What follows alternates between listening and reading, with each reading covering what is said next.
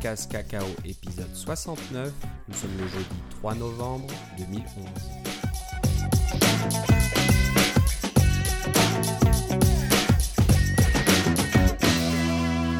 Bonjour et bienvenue dans ce nouvel épisode de CocoCast Cacao. Euh, comme d'habitude, Philippe Casgrain est avec moi. Comment ça va, Philippe? Ah, ça va très bien maintenant. Là, je me suis vraiment remis de mon rhume. Et toi, Philippe? Euh, Bah, t'as de la chance. Moi, je suis encore un peu dedans, donc je vais essayer de pas tousser, mais c'est des rhumes d'un nouveau genre. Ça, ça, reste, ça reste pendant des semaines. Alors, je sais pas. Je sais plus quoi faire. Là, j'ai tout essayé.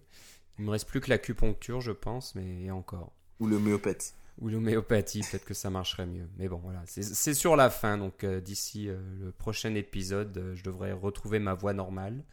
Espérons. Bon, on a plusieurs sujets. On n'a pas vraiment de framework aujourd'hui. On a. Ah, il faut pas que tu le dises au début, il faut qu'on dise à la fin. Ah zut, voilà, ça y est, on a perdu tous nos auditeurs. Bon bah pour les ceux qui restent, qui n'ont pas, qui ne sont pas passés sur le podcast suivant, ben, on a quand même des choses à, à raconter aujourd'hui. Et des choses qui vont vous intéresser, j'en suis sûr. J'espère bien. Donc on va commencer un petit peu euh, à parler de Cocoheads. Euh, comme vous le savez, euh, nous-mêmes sommes membres de notre petit club Cocoheads ici sur la région d'Ottawa et de Gatineau. Un club non exclusif, on entend bien. Non exclusif et on se rencontre tous les mois et on n'est pas les seuls. Donc on voulait un petit peu parler des autres groupes Cocoheads dans le monde. Donc on a eu un, petit courrier électronique euh, de Gilda Kinew, ben, un, auditeur de longue date. Oui, hein. oui. Je pense qu'il nous écoute depuis longtemps. On a déjà eu euh, plusieurs euh, courriels et réactions de sa part. ben, là, il nous a fait part de quelque chose de sympathique. Euh, France apparemment est très bien organisé. Ils ont déjà un site, hein, cocoheads.fr, qui est un petit peu la branche en français. Donc qui va donner la liste des différentes réunions et qui va aussi euh, qui affiche aussi des comment dire ou qui offre les les diapos on va dire ça ou les, les keynotes les fichiers keynote des présentations euh, qui se font euh, pendant les réunions et ce qui ce qu'ils font aussi on y avait pensé nous puis on l'a jamais fait un peu je sais pas pour des raisons techniques ou des raisons de ça demande quand même beaucoup de temps, on s'entend. De, de, de fainéantise, j'en sais rien. de, de, filmer les, les présentations. C'est vrai que c'est sympa de faire ça. C'est pas évident parce que hein, il faut l'équipement, il faut que le son soit correct, euh, il faut que l'écran en général, le, le projecteur euh, où l'image qu'affiche le projecteur soit bien visible sur la vidéo, sinon c'est pas vraiment intéressant. Ou on, peut le mettre en insertion aussi, mais ça demande de l'édition. là. Hein, voilà, donc c'est du travail. Donc euh, on avait pensé à ça euh, il y a un an ou deux, puis on l'a pas vraiment fait. Mais apparemment le Cocoets de Rennes en Bretagne le fait, et j'ai regardé quelques quelques-unes de leurs réunions. C'est vrai que c'est très très agréable, très sympathique. Donc au lieu de limiter un petit peu euh, toute cette connaissance seulement au groupe qui est là sur place. Et bah, cet enthousiasme de cet Oui. Pourquoi ne pas le partager avec tout le monde? Donc euh, Cocoheads Rennes a créé un petit canal, une petite chaîne sur euh, vimeo.com qui s'appelle Cocoheads RNS, comme Rennes j'imagine. Oui, probablement. Donc voilà, on vous invite à, aller sur le site, à profiter des vidéos, et j'espère qu'ils vont continuer à le faire, et puis que nous, on s'y mettra peut-être un jour. Je pense à quelque chose, vu que c'est sur Vimeo et qu'il y a maintenant un canal Vimeo sur Apple TV, vous pouvez le regarder sur votre Apple TV aussi, probablement. Encore. Tiens, je vais essayer ça. encore mieux, voilà. Donc, je sais pas si on peut s'abonner euh, au canot, peut-être. Je pense que oui, Vimeo, tu peux faire ça. Mais euh, c'est ça, Cocoheads dans votre salon. Voilà. Donc voilà, un petit coup de chapeau à nos amis en France, et je vois que c'est ça fonctionne bien, il y a, du monde, donc euh, ben continuez, bravo. On vous encourage. Et on vous l'avait déjà dit dans d'autres émissions, si vous n'êtes pas euh, sur Paris, sur Rennes et qu'il n'y a pas de cocoheads dans votre coin, ben n'hésitez pas à en démarrer un vous-même. Il y en a un qui a démarré cette semaine. Hein. Euh, j'ai vu l'annonce de, de, Mark Dalrymple, le, fondateur entre guillemets de Cocoheads, celui qui, qui, s'occupe du site cocoheads.org. Euh, je vais juste vérifier si je peux le retrouver rapidement. Mais il y en a un qui est sorti vraiment. Je l'ai vu il y a deux ou trois jours. Là. Ok. Euh, Donc voilà, ça coûte rien. Il n'y a, pas, y a pas À Lyon. Il y en a un qui est sorti euh, il y a 12 heures à Lyon. À Lyon, ben voilà. Voilà. Ah, bravo, bravo. J'espère que vous aurez du monde. Donc voilà, si vous nous écoutez, que vous êtes dans la région de Lyon, allez-y. C'est Oui. une obligation. Oui, c'est ça. C'est vraiment, il n'y a aucune raison de louper ça. C'est, c'est un peu plus formel, on va dire, mais ça reste sympathique. En plus, vous allez rencontrer des gens qui ne parlent que de choses euh, que vous aimez, euh, des, les, technologies iOS, Mac, etc., un peu les actualités. Donc, euh, pour commencer, vous pouvez y aller, juste voir et écouter ce qui se passe, et puis petit à petit, avec le, temps passant, en général, on se fait des amis, on est plus à l'aise, et puis un jour, vous ferez vous aussi une présentation devant les autres, c'est facile, hein, c'est, pas, on n'est pas là pour être jugé ou euh, critiqué. Au contraire, hein, ça fait toujours plaisir de- d'entendre ce que les autres ont à dire et euh, présenter leurs applications, présenter un nouveau SDK, un nouveau fra- framework, etc. Donc voilà, je disais que s'il n'y en a pas dans votre coin, ben voilà, rien ne vous empêche de démarrer votre euh, Coco Heads. Euh, je pense que l'important c'est de trouver un endroit où se rencontrer. Donc Oui. euh, Ça peut être aussi simple que dans un. Les bibliothèques municipales ont souvent des salles pour ça et des choses comme Ouais, ça. voilà. Donc euh, un petit projecteur, c'est sympa en général parce que si vous êtes un peu plus nombreux, euh, c'est difficile de, de se mettre autour d'un écran d'un MacBook. Mais bon, s'il y a une, une télévision, un projecteur, vous pouvez brancher votre euh, ordinateur dessus. Ben, tout de suite, vous pouvez faire des présentations, montrer votre, votre code Objective-C dans Xcode ou des choses comme ça. Voilà. Donc, voilà. Et puis, il y a- cinq ans, ça aurait été plus compliqué parce que ces, ces outils-là auraient été moins répandus. Mais aujourd'hui, vraiment, là, presque pas de raison de ne pas démarrer quelque chose. Là. Ça, ça fait vraiment plaisir. Et puis, c'est une organisation mondiale. Ça vous fera, ça vous fera sentir euh, vous faire partie d'un, de quelque chose Ouais, de gros. D'un groupe. Oui. Alors, on n'a pas fini avec Cocoheads. On a aussi euh, nos amis de Montréal qui euh, ravivent un peu Cocoheads. Cocoheads existait déjà depuis un certain temps là-bas. Et puis, il y a eu un- une petite période creuse là où il se passait plus grand-chose. Et euh, ben, suite à notre euh, participation à la conférence Singleton, Il y a de Euh, cela un peu plus de deux semaines. un peu plus de deux semaines, on, les, on a rencontré plusieurs, plusieurs Montréalais qui voulaient relancer un Co- euh, Coco Heads là-bas. Et je pense que ben, ça va pas être un problème parce qu'ils ont beaucoup d'enthousiasme et c'est ça qui compte. Et voilà, on voulait juste leur donner un petit coup de pouce. Leur prochaine réunion, c'est le 8 novembre, donc c'est dans pas très longtemps, c'est mardi prochain, je crois. Euh, mais alors, la chose, c'est qu'il faut euh, réserver plus ou moins, parce qu'ils ont besoin de savoir combien de personnes euh, vont venir. L'idée, c'est qu'ils se rencontrent dans un bar, je crois. Donc ça, c'est une très bonne idée, parce que hein, souvent, Coco Heads, il y a d'abord la, réunion, on parle de, sujets divers et variés. Ensuite, souvent, c'est pas obligatoire, hein, mais souvent, on va discuter autour d'un verre. Et ben à Montréal, ils ont eu la bonne idée de faire tout ça au même endroit, donc euh, pas la peine de se déplacer. On fait la réunion et on peut boire. euh, Je, je crois qu'il y a une autre organisation formelle qui, qui a été formée qui s'appelle NS Drinking. NS Drinking aussi.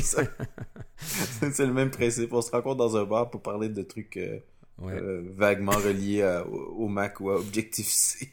Voilà, donc c'est moi je trouve ça sympa. C'est alors là c'est très convivial. Si vous êtes un peu timide, après une bière ou deux, vous le serez, serez beaucoup moins et vous parlerez plus facilement. C'est ça. Donc euh, voilà, c'est une bonne idée. Donc euh, en plus ils font ça bien, ils ont eux aussi comme euh, nos amis français un site sur Tumblr, donc c'est cocoheadsmtl comme montréal.tumblr tumblr.com. Et il y, a un- il y a tous les détails sur la, la réunion du 8 novembre. Donc voilà, si vous êtes dans la région de Montréal, vous devez y aller aussi. Euh, c'est mardi prochain, il faut juste euh, les- leur envoyer un petit email. Je sais pas trop, pas trop regardé comment on fait. Allez sur le site et puis vous verrez comment vous inscrire. Voilà, donc euh, voilà, petit coup de pouce à Cocoheads. Et si vous êtes sur Ottawa, euh, Cocoheads, nous, c'est euh, jeudi prochain. Oui, c'est, c'est normalement les Cocoheads, c'est le deuxième jeudi de- du mois. C'est la, c'est la règle euh, écrite et non écrite là. C'est, ce qui est recommandé. C'est la recommandation plus que la règle. Et puis euh, on voit que ceux de Montréal ont décidé de faire ça le mardi. Peut-être que les organisateurs avaient quelque chose à faire le jeudi. C'est fort Mhm. possible. Euh, il y a toujours moyen de de transgresser un peu ces règlements-là. Oui, oui, C'est juste pour faciliter la chose aux gens euh, pour retrouver, mais euh, en autant que vous êtes listé dans le site de cocoheads.org et puis que les gens peuvent cliquer pour dire tiens, je vais visiter cette ville-là ou je vais être près de là, est-ce qu'il va y avoir un Cocoheads? Et puis d'annoncer votre prochaine réunion, là, c'est c'est tout ce que vous avez besoin de faire et vous aurez des gens qui vont venir d'un peu partout. Ouais, Oui. c'est ça. C'est bien sympathique, c'est ce qu'on recherche. Absolument. Voilà, euh, maintenant on va passer un petit peu à un sujet euh, embarrassant pour euh, une grosse compagnie qui s'appelle Google. Donc vous avez dû certainement voir cette fantastique application Gmail native pour iOS. Donc je dis fantastique parce que ça avait été annoncé apparemment par certaines sources proches de la société Google, disant que ça allait être une application fantastique. Donc il y avait beaucoup de, remous autour de l'application. On en parlait beaucoup. Euh, l'application va sortir aujourd'hui, va sortir demain, on, ne sait pas. Et puis elle est sortie. Et puis euh, bah, ça a été. Combien de temps elle est restée sur l'App Store Environ une heure Une heure. Donc ça a été très embarrassant pour Google et surtout pour les gens qui l'ont téléchargé tout de suite. Parce que ça, ça n'avait rien de fantastique. Hein, d'après ce que j'ai cru comprendre, c'est une WebView Hein, qui est euh, intégré dans une application et qui affiche donc la version mobile en HTML, HTML5 j'imagine. Oui, il y a quand même une intégration avec les push notifications, alors il y a quand même un peu de code natif là. Faut... Voilà, mais malheureusement le peu de code natif qu'il y a dans l'application est buggé, donc euh, ils ont été euh, ah oui, c'est vrai. obligés de retirer l'application parce qu'elle crachait à cause de ça. Donc ben, c'est un peu gênant parce que ça ça fait pas sérieux hein, pour une société d'une telle taille. Euh, est-ce que c'est fait un peu exprès parce que ils sont occupés avec Android et ils préfèrent faire de la meilleure qualité sur Android sur iOS Je ne sais pas, je veux pas faire un procès d'intention, mais euh, c'est un peu bizarre. Donc ça devient un problème. Euh, vous verrez que dans les notes de, l'émission, j'ai mis un, article, le lien sur un article de MG Siegler, c'est un, blogueur ou un, journaliste euh, technologie. Un, journaliste maintenant blogueur, je crois. Maintenant blogueur, ouais, je sais pas dans quel sens, mais. il était avec TechCrunch puis il a pris sa. Voilà, il est parti. Maintenant, il est dans les, les sociétés d'investissement et des choses comme ça. Mais bon, quelqu'un de très connu, de très proéminent. Hein, on entend parler euh, assez souvent. il y avait un, euh, certain capital, de, une certaine reconnaissance au niveau des, euh, de ses prédictions par rapport à Apple. Donc, il devait avoir quand même de, assez bonnes sources. Et là, il, semble s'être planté quand même assez sérieusement. Il s'est très, très planté. Il s'est voilà, sérieusement planté. Il a comment dire, relayé des informations de ses sources sans vraiment vérifier. Puis ben, il ne pouvait pas, l'application n'était pas sortie. Voilà, on faut pas dire que quelque chose est fantastique euh, si on l'a pas vu. Quoi. Il faut le mettre entre guillemets, ou alors dire que c'est les sources qui disent que c'est fantastique. Enfin bref, ça devient, problématique. Donc là, Google est un peu dans un creux, je pense, parce que ce n'est pas le seul cas de, de, plantage magistral. Hein. On trouve qu'au niveau qualité, euh, Google, ça s'est pas amélioré. Euh, on sort beaucoup de choses un peu à la va-vite. Euh, on va voir ce qui va marcher, ce qui va pas marcher. Donc il y a beaucoup de produits qui apparaissent et disparaissent en, en très peu de temps. Donc on voulait un petit peu souligner ça. Et euh, moi, j'avais mis ce, sujet dans la liste des, des, sujets qu'on allait aborder euh, dans cet épisode aussi pour parler ou remettre un peu sur le sur le la, sellette euh, ces histoires d'applications basées sur des web views. Donc juste avoir une application qui ne fait que charger un UI web view et puis voilà que ce soit vraiment une application HTML. Euh, ah, fondamentalement, il n'y a pas rien de, de mal là-dedans. Euh, il y a un, un, système qui s'appelle PhoneGap. Euh, je crois qu'on n'en a pas parlé encore, mais on peut le mentionner rapidement. Là. On a eu une présentation sur PhoneGap par, par Simon McDonald là, à notre Coco Heads il y a deux mois ou quelque chose comme ça. Et alors, PhoneGap, c'est un petit, c'est un framework finalement, là, open source. Et puis vous écrivez votre application en HTML, JavaScript et CSS, et ça va, ça contient toutes sortes de de simulacre de, view controller, etc. pour donner un look euh, relativement natif à votre application, mais toujours en fonctionnant en HTML, CSS et JavaScript. Donc c'est pas euh, euh, pour un, site mobile, c'est vraiment vous pouvez faire des applications qui sont complètement qui n'ont pas besoin du réseau. Là, vous avez toutes vos, vos, données locales, vous avez tout votre HTML, toutes vos images. toutes vos ressources sont toutes en local et ça vous fait un beau petit paquet que vous pouvez envoyer sur le App Store. Il n'y a pas besoin d'avoir une, simplement un, web view qui a besoin de toujours de l'Internet. Alors c'est assez, euh, assez rigolo. L'avantage de faire ça comme ça, c'est qu'on peut créer la même application euh, pour euh, un ordinateur de bureau et pour Android et pour Windows Phone 7 aussi, je crois. Donc si vous avez une application qui n'est pas trop compliquée et puis que vous voulez faire en multiplateforme, et puis que vous vous connaissez en HTML, JavaScript et CSS, ben, ma foi, c'est pas une si mauvaise solution que ça là, pour avoir quelque chose de, de fait assez rapidement et multiplateforme sans un investissement monstrueux. Là. Il y a des gens quand même assez, euh, euh, assez brillants qui travaillent là-dessus pour vous donner une expérience qui fonctionne assez bien. c'est sûr que c'est pas parfait, c'est sûr que c'est pas aussi bien que de faire une application native pour chacun de vos de ces plateformes-là, mais ça peut vous donner du multiplateforme ou même du développement relativement rapide à peu de frais. Ça, vaut la peine de jeter un coup d'œil, surtout si vous connaissez ces technologies-là. Moi, je me suis intéressé à une autre technologie aussi euh, pour des raisons professionnelles qui s'appelle Accelerator. Alors, Accelerator, c'est la même idée d'avoir un, framework euh, euh, qui est basé sur le XML, HTML, JavaScript et CSS pour créer une application multiplateforme, Android, iOS, etc. Mais l'avantage d'Accelerator, c'est que ça fonctionne de façon native. Ça va vous créer une application native au bout du compte. Donc, les boutons que vous allez voir, les navigation controllers que vous allez voir, euh, les table view que vous allez voir, ça va tout être des, versions natives, quel que soit l'environnement que vous utilisez, parce qu'il y a un équivalent sur Android, évidemment, puis bon, eux autres ne supportent pas Windows Phone 7 encore, mais euh, il y a un équivalent sur Windows Phone 7 aussi. Alors, vous avez une application qui est native, qui n'est pas juste euh, une série de, de WebView. Le gros avantage de ça, c'est la performance performance en native est toujours un peu plus rapide que la performance dans un WebView parce que le WebView, il y a toutes sortes de trucs qui doivent être interprétés alors qu'en natif, tout est compilé. L'autre affaire, c'est que si je ne m'abuse, les, les WebViews dans Safari sont plus rapides dans Safari mobile, sont plus rapides que les WebViews dans votre application parce que ceux dans Safari, euh, ils, ont, euh, permettent le, je crois que c'est le Just-in-Time Compilation. Je suis pas sûr, c'est une technologie qui vous permet d'accélérer votre JavaScript euh, encore plus. Et c'est permis dans Safari mobile, mais pas dans vos UI WebView parce que oh, c'est une question de sandboxing dont on reviendra plus tard de, de, bac à sable, mais c'est une question de permission puis d'authentification. Euh, mais bref, les, les, les WebViews dans votre application sont pas si rapides que ça.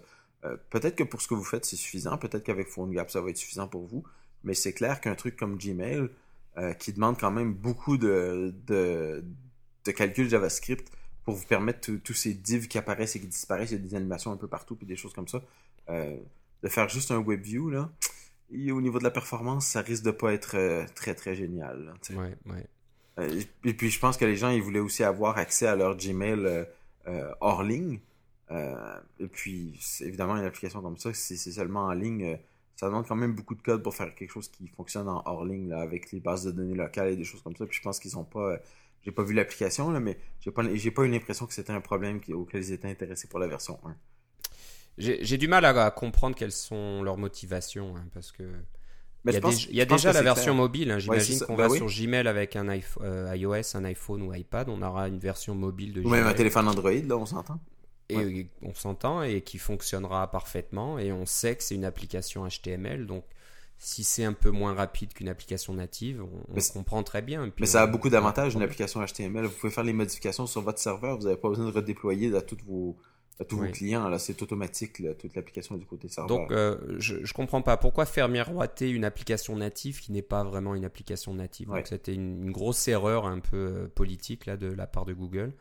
C'est une question de perception, hein, j'ai l'impression. Euh, un peu ça, donc il faudra, faudra, se méfier. Mais bon, c'était une bonne euh, une bonne excuse ou une bonne façon de, parler des deux technologies dont, euh, que tu as abordées, donc PhoneGap et Accelerator. Donc peut-être qu'on reviendra dessus. Hein. Je, je, sais que PhoneGap est intéressant surtout pour les grosses entreprises qui ont toutes le même problème, c'est qu'elles ne veulent elles ne veulent pas développer euh, des applications mobiles pour chaque plateforme, donc des applications natives pour chaque plateforme, parce que c'est c'est très, ça coûte très cher. Hein. On va pas faire une version BlackBerry, euh, Windows, euh, Android et iOS de la même application euh, d'entreprise.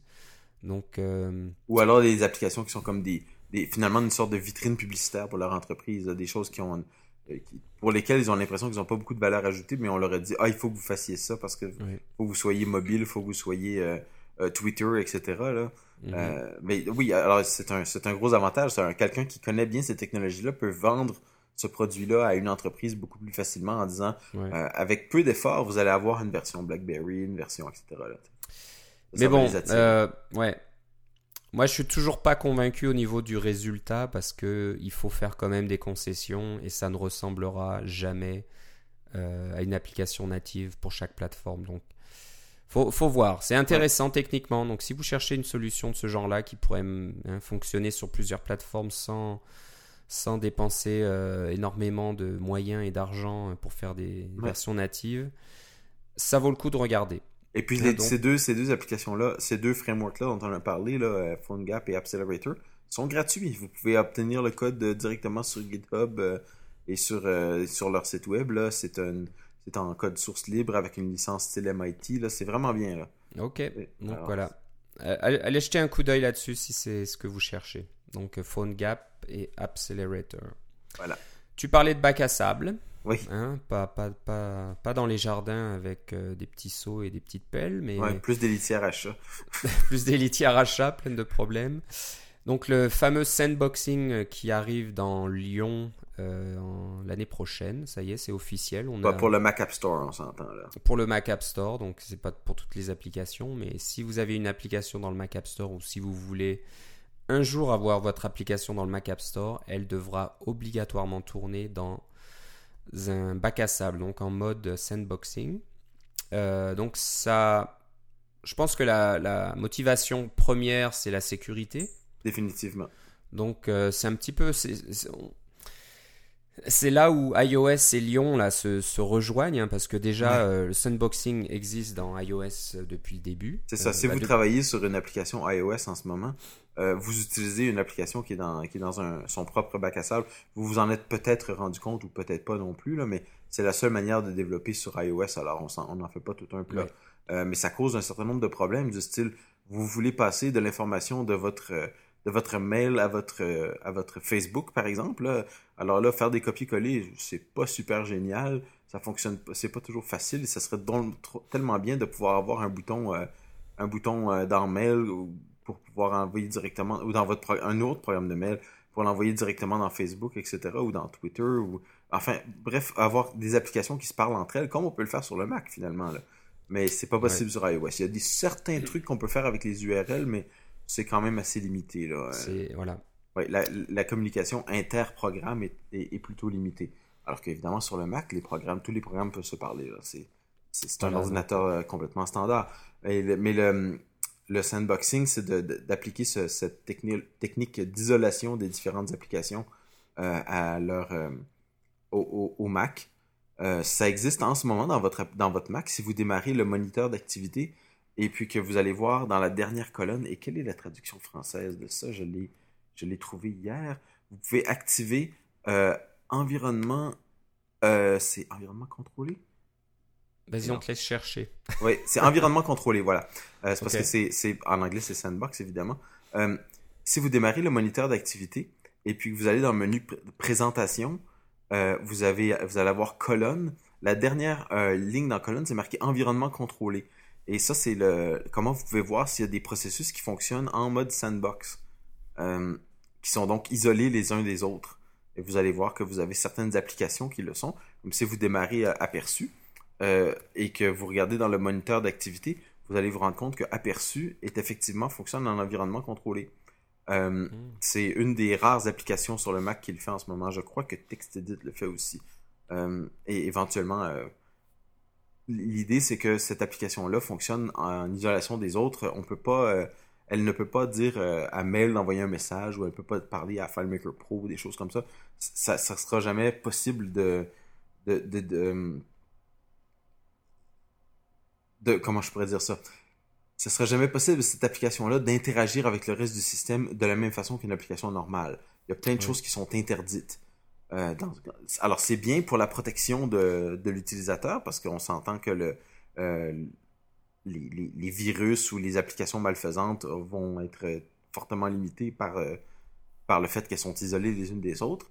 C'est une raison de sécurité comme ça. C'est une raison aussi de faciliter l'installation et la désinstallation. Hein.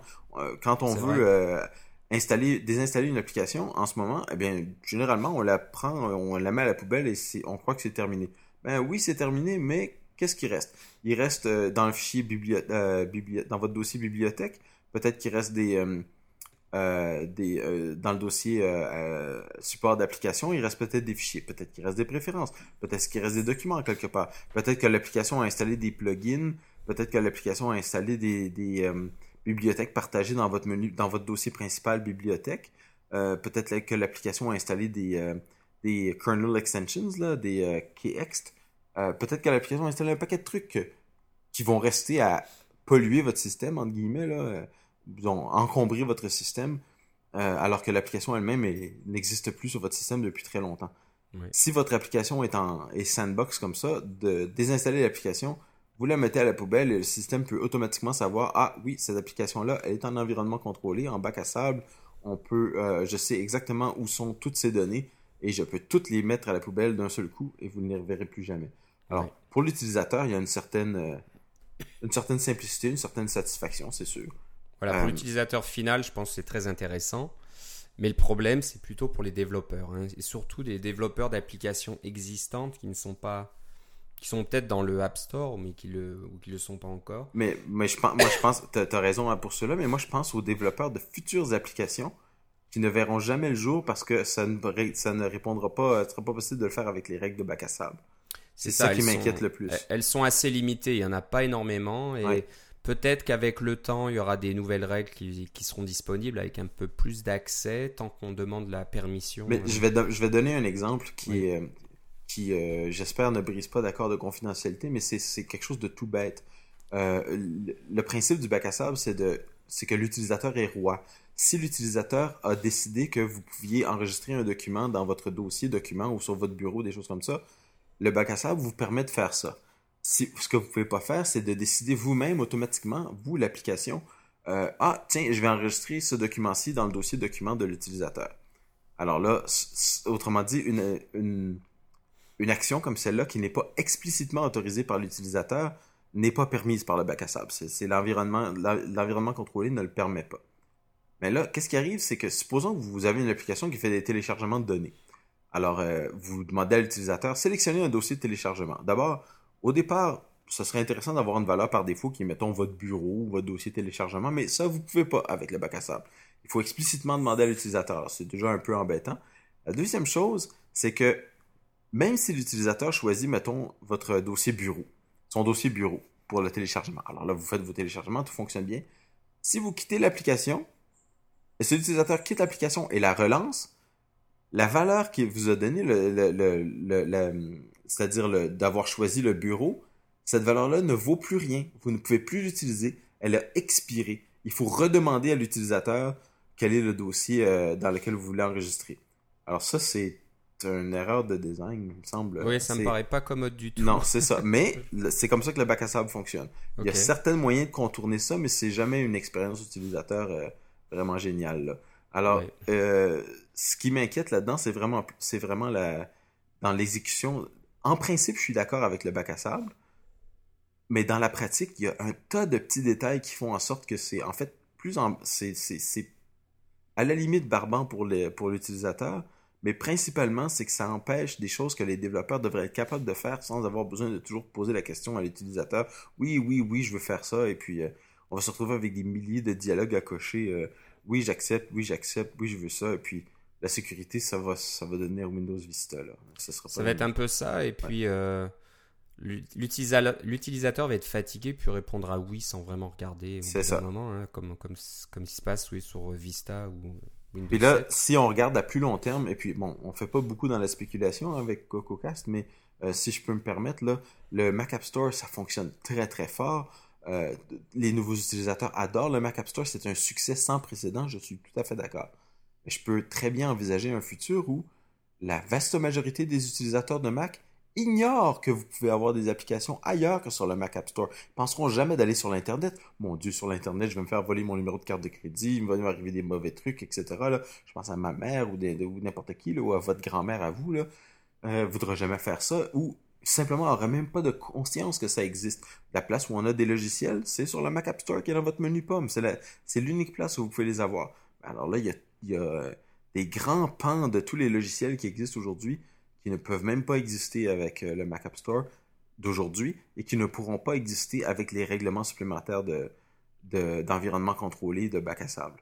C'est ça qui m'embête le plus. Et le pire dans l'histoire, c'est que Apple donc incite les utilisateurs à aller sur le Mac App Store Bien parce sûr. que les applications Apple maintenant ne sont disponibles que sur le Mac Pas App juste Store. ça, ils et- font quand même un 30%. hein. Et, et en plus, et euh, je lisais ça dans un des, articles, peut-être celui qui, sera dans les notes de l'émission, c'est que, excusez-moi, Apple, certainement, ses applications ont des accès certainement plus profonds et plus, euh, plus indiscrets euh, dans votre machine. On se demande comment ils vont adapter, s'ils le font, leurs applications pour respecter les règles du bac à sable. Donc là, c'est quelque chose qui est un petit peu en l'air, qu'on ne sait pas trop. Ouais. Mais je suis curieux de savoir comment ça se passe parce que si Apple privilégie ses applications et leur donne plus d'accès qu'aux applications des développeurs euh, Je, de je, par- je, je, tierces je parties, ça comprends, va être un problème. je comprends ta crainte, mais je crois qu'elle est non fondée. Euh, je pense que si Apple faisait ça, ça se saurait assez vite et euh, ça serait, euh, ils, auraient le même problème que qu'on a évoqué avec Google et leur application Gmail. là. Ça se retournerait contre eux assez rapidement. Euh, au niveau de l'opinion publique, euh, on, on peut dire que c'est l'opinion publique quand on parle de, mettons, la twittosphère, là, ou la blogosphère. C'est sûr que c'est seul- c'est seulement une minorité de tout leur public, là, ça c'est ça a toujours été clair, mais c'est quand même une minorité quand même assez vocale. là. Et ce qui fait, à mon avis, le, le succès d'Apple, c'est que leurs outils de développement sont vraiment très intéressants, ils sont bien faits, ils sont pas trop chers. Bon, ils sont gratuits si vous voulez pas passer par le Mac App Store, mais ça coûte quand même 99$ par année pour passer par un store. Là. Euh, c'est quand même pas vraiment cher là, euh, pour rapport à ce que ça vous amène. Euh, S'ils commencent à perdre des développeurs parce que le- l'environnement devient trop euh, contraignant, ça peut leur faire mal à moyen terme et à long terme. C'est ça, c'est ça qui m'inquiète le plus. C'est pas, c'est pas de dire est-ce que Apple va continuer à faire des bons produits que les gens vont acheter? Non, ça, ça m'inquiète pas vraiment beaucoup. Je pense qu'il y a une bonne culture à ce niveau-là. Mais c'est la, culture de tout se, tout se où On veut tout contrôler. C'est est-ce qu'ils vont pas tuer la poule aux œufs d'or? J'espère que, j'espère que non. Bon, quelque chose me dit qu'on n'a pas fini de parler euh, de ce sujet. Donc, euh, jusqu'au. C'est ça au mois de mars. hein. Il faut qu'au mois de mars. Toutes les applications, applications- soumises sur le Mac App Store aient cette euh, fonctionnalité euh, activée de- Donc, voilà. On- d'environnement on, contrôlé. on va en reparler. On va voir s'il y aura des mises à jour des applications. Ah, c'est sûr qu'il va y avoir des appli- Ah oui, des- ben oui, d'ici ça. là et qui, qui déjà peut-être ils vont peut-être pas attendre le mois de mars pour sortir des nouvelles versions d'Aperture de Xcode est sur le Mac App Store aussi alors là je vois pas trop bon ça serait Ouais. étonnant En fait, tu vois, on, on disait, euh, est-ce que Apple contente ses propres, ses propres règles? Il y a une des règles du Mac App Store, c'est que vous pouvez pas avoir un installeur qui installe d'autres choses. Euh, Ben, Xcode, c'est exactement ça. Mais je pense que Xcode, c'est une exception parce que tout le monde s'entend que c'est un environnement de développement puis des choses comme ça. Ouais. Xcode, vous pouvez l'avoir en dehors du Mac App Store aussi maintenant. Avant, on croyait que c'était allait être impossible, mais vous pouvez maintenant le télécharger depuis leur, euh, leur site. Ouais, ouais. Euh, bon, je suis prêt à leur donner le bénéfice du doute par rapport à Xcode ou enfin de même leur donner un petit passe-droit pour Xcode. C'est une application très très très particulière. Mm. Puis on n'a pas besoin d'avoir des 18 là. Mais Ouais. d'un autre côté, est-ce que, disons, euh, ceux qui font euh, Real Basic, là, pourquoi est-ce qu'ils pourraient pas avoir ça sur le Mac App Store? Je sais pas si. Peut-être que Real Basic est sur le Mac App Store, là, mais je ne crois pas. Euh... Remarque que c'est facile à vérifier, là. Mais si Apple commence à, à vraiment euh, enfreindre euh, ses propres applications, là, non, je ne vois pas de Real Basic sur le Mac App Store. Euh, une passe encore, étant Xcode assez particulière, mais là, si c'est la même chose pour Page, pour Keynote, pour Aperture, pour ePhoto, pour machin, machin, ça va commencer à faire, Ouais. à, à- à sentir moins bon. On va suivre le dossier on vous en fera part dans Oui, le on prochain va épisode sûrement, et puis on va, ça va sûrement être un sujet de discussion assez fertile euh, d'ici au, mois de mars euh, et, même- et même après. Si vous avez des commentaires, évidemment, sur le Mac App Store et sur, euh, et sur votre euh, peut-être votre application et vos problèmes ou, vos- ou vos succès que vous avez eu avec le Sandbox ou la- le bac à sable, euh, ce serait bien que vous nous en fassiez part. On pourrait le mentionner. Si vous me permettez, on pourrait en mentionner dans notre émission. Bien sûr, donc euh, écrivez à cacaocast@gmail.com ou alors un petit message direct sur nos comptes Twitter qu'on vous donnera en fin d'émission. Oui. Euh, voilà, donc euh, ça va être tout pour aujourd'hui sur le, le, le Oui. bac à sable Vous sandboxing. pouvez voir que c'est un sujet qui me tient à cœur. Ça tient, moi je pense que ça tient à cœur à beaucoup beaucoup de développeurs. hein. Tout le Ouais. monde en parle et tout le monde euh, s'enflamme un petit peu, tout le monde est inquiet. Donc euh, bon, on va voir comment ça va se passer. Si- Et si ça ne vous tient pas à cœur à vous, euh, ça devrait. je pense que c'est le message qu'on essaie de faire passer ce soir. Euh, bon, d'un côté, Apple a l'air de se fermer un petit peu, d'être plus restrictif, mais d'un autre, Apple donne plus d'informations, plus d'outils euh, pour les développeurs. Donc, Philippe, tu as trouvé une note technique, la TN2239.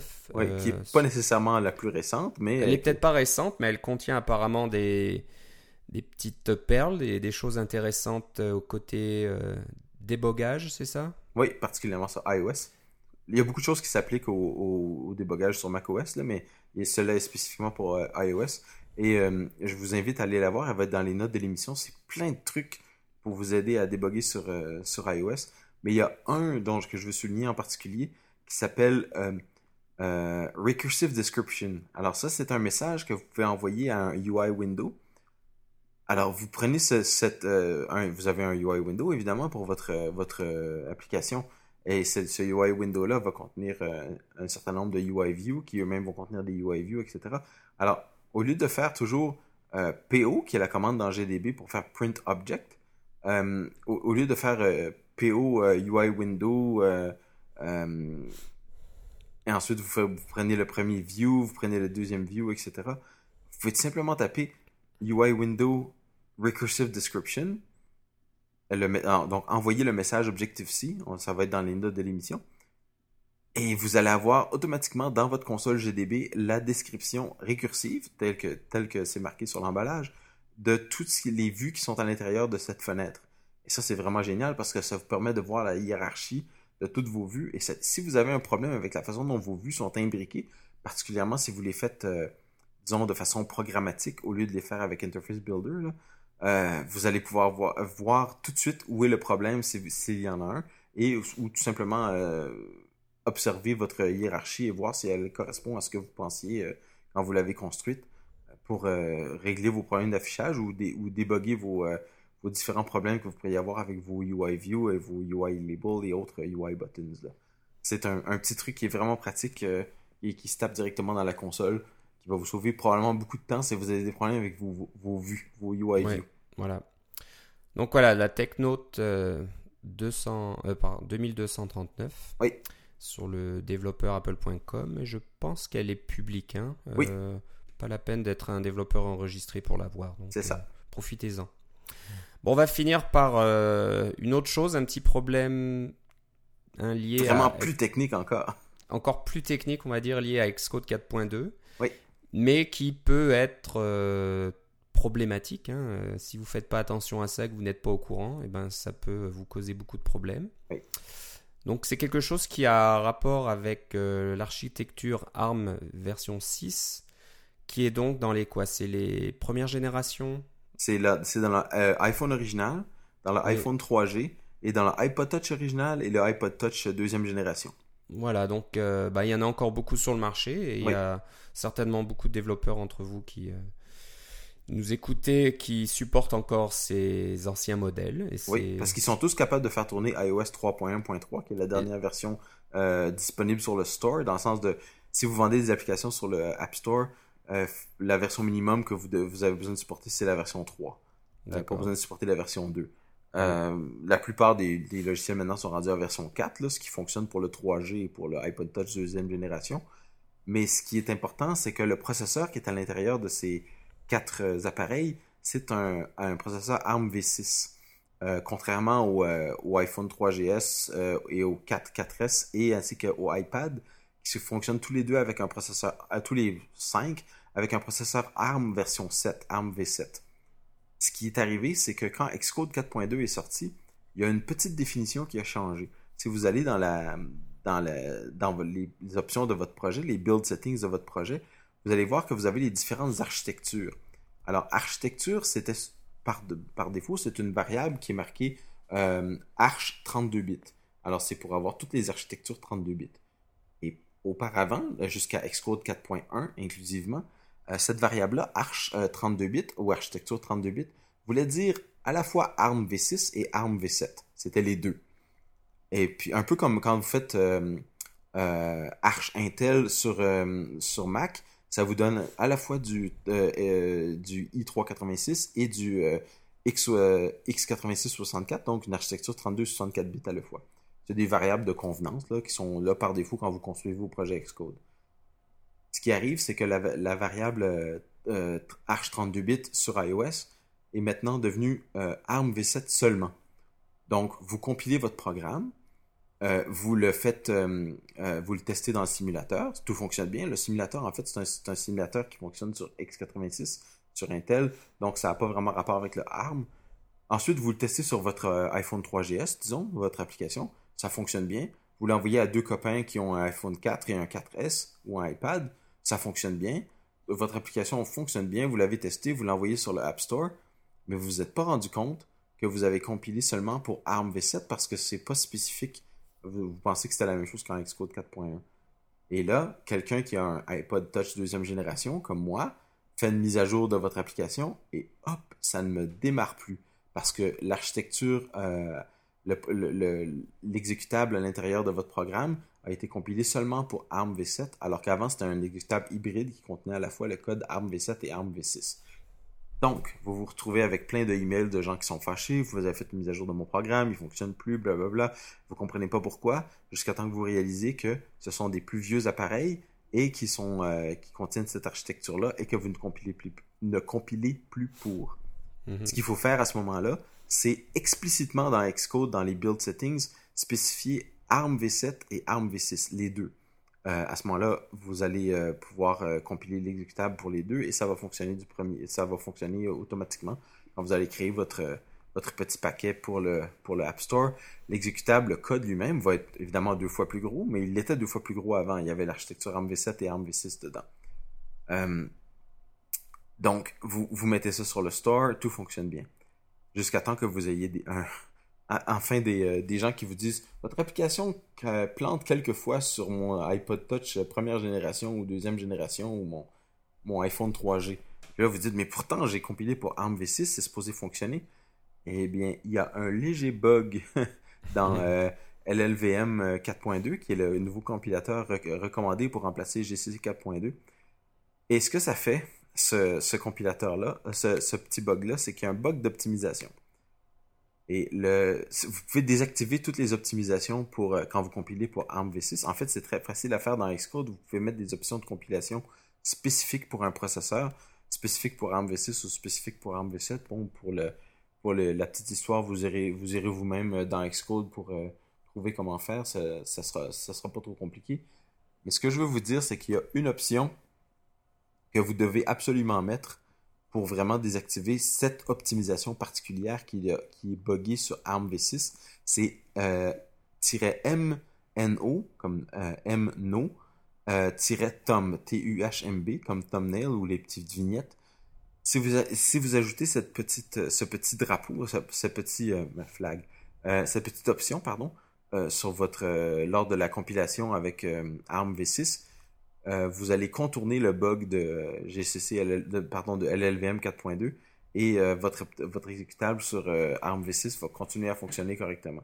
Comme c'est un bug d'optimisation, peut-être que votre application n'est pas touchée par ça, n'est pas affectée par ce bug-là, et peut-être qu'elle est affectée partout, ou peut-être qu'elle est affectée quand vous êtes seulement rendu au niveau 42 de votre jeu.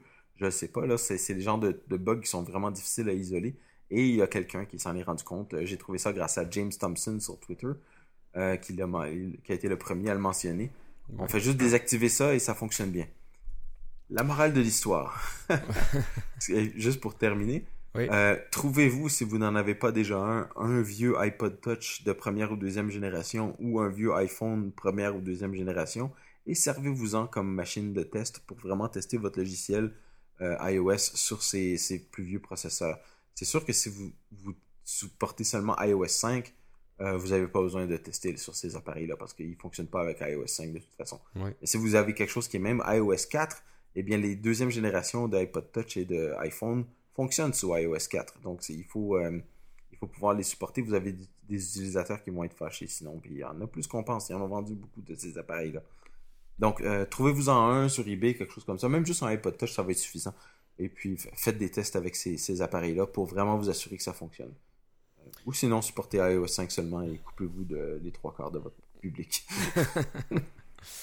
ah, je pense que l'adoption d'iOS 5 est assez fulgurante, mais c'est vrai que Oui, mais c'est limité, forcément. Ça, les- ça reste limité. Puis euh, si votre application n'utilise pas vraiment de fonctionnalités récentes d'iOS 5, eh ben, pourquoi ne Oui. pas euh, supporter les utilisateurs un, un peu plus anciens? Ceci mais c'est ça, mais ceci dit, si vous commencez une application maintenant, que c'est c'est vraiment le- la première application que vous faites et que vous voulez fonctionner seulement avec iOS 5, eh bien, je vous dis, allez-y. Oui, Euh, c'est oui. c'est bon aussi. Et puis avec des outils comme TestFlight, vous n'avez pas besoin d'avoir un appareil ancien vous-même. Vous pouvez juste trouver un testeur, un ami, un membre, un membre de votre famille euh, Ça, c'est vrai. voilà, qui utilise un, un- un vieux iPhone 3G, quelque chose comme ça. Et puis Oui. euh, il pourra tester l'application. Mais ces appareils-là sont tellement vieux que vous pouvez les retrouver sur eBay. Ils ont plus de batterie parce que la batterie, on peut pas la changer dans ces appareils-là. Ouais. Mais quand on les utilise comme appareil de test, de toute façon, ils sont branchés dans notre Mac, Ouais. alors on s'en fout que c'est Ouais. plus de batterie. C'est ce que je vous recommande le plus pour avoir vraiment accès à un appareil tout de suite. Ça va vous coûter seulement quelques dollars, quelques euros, puis vous allez avoir vraiment un, un- un bon système de test plus rapide que, que de l'envoyer à quelqu'un. Mais l'envoyer à quelqu'un, c'est aussi très valide. Très bonne idée. Donc, euh, bah, c'était euh, une bonne trouvaille, un truc un petit peu euh, ésotérique. Hein, Ouais, mais ça m'a mordu, important. moi, alors j'étais C'est pour ça que j'ai pu vous raconter toute l'histoire. Et si, euh, et si c'était un peu plus euh, visuel, ça, c'est un problème qui aurait bien pu euh, finir dans le site Xcode WTF, dont Ouais. vous, vous avons parlé lors de l'épisode 66. Ouais, effectivement.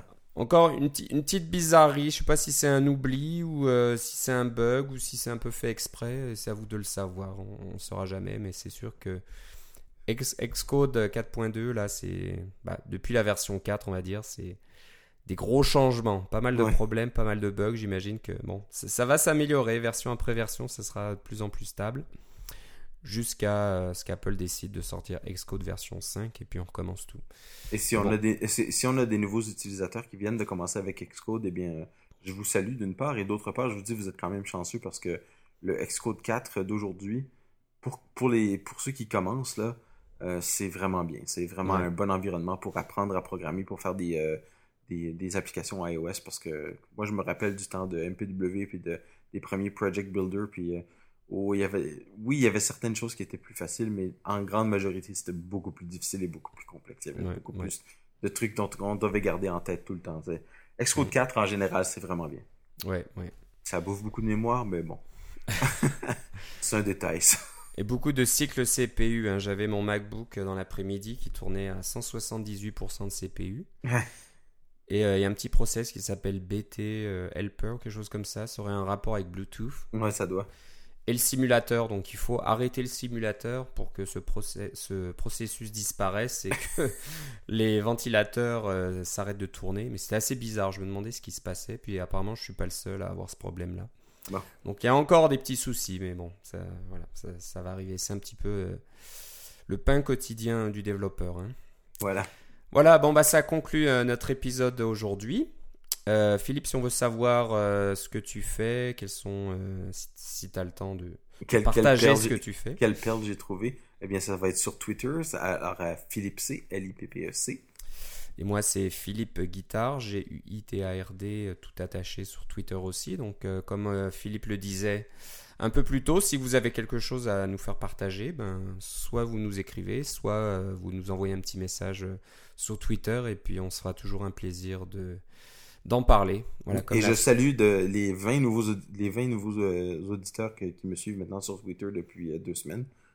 Bonjour à vous, vous vous reconnaîtrez. Bah, moi aussi. euh, bon, j'espère qu'il n'y a pas trop de, de robots spam là-dedans, mais bon. Ah, moi, ça avait toute l'air de, ça avait, ça avait l'air du vrai monde. Ok. Ok, bah c'est gentil de- de- d'écouter ce qu'on fait et de nous supporter. Euh, bah, on va enregistrer certainement dans deux semaines. On va essayer de se tenir sur notre calendrier comme d'habitude. Euh, je sais pas s'il y a des grosses nouveautés, des grosses choses qui vont arriver bientôt. Je pense pas, mais bon, on, on est au- aux aguets, on se tient au courant et on trouvera toujours des sujets intéressants. Ouais, ça fait plus de deux ans qu'on fait ça maintenant, et puis euh, j'ai Ça marche, ça on, marche. on finit ouais. toujours par avoir un sujet. Il y aura toujours quelque chose. voilà. Bon bah, je te remercie Philippe Eh, moi aussi, Philippe. et on se reparle une prochaine fois. Bye bye.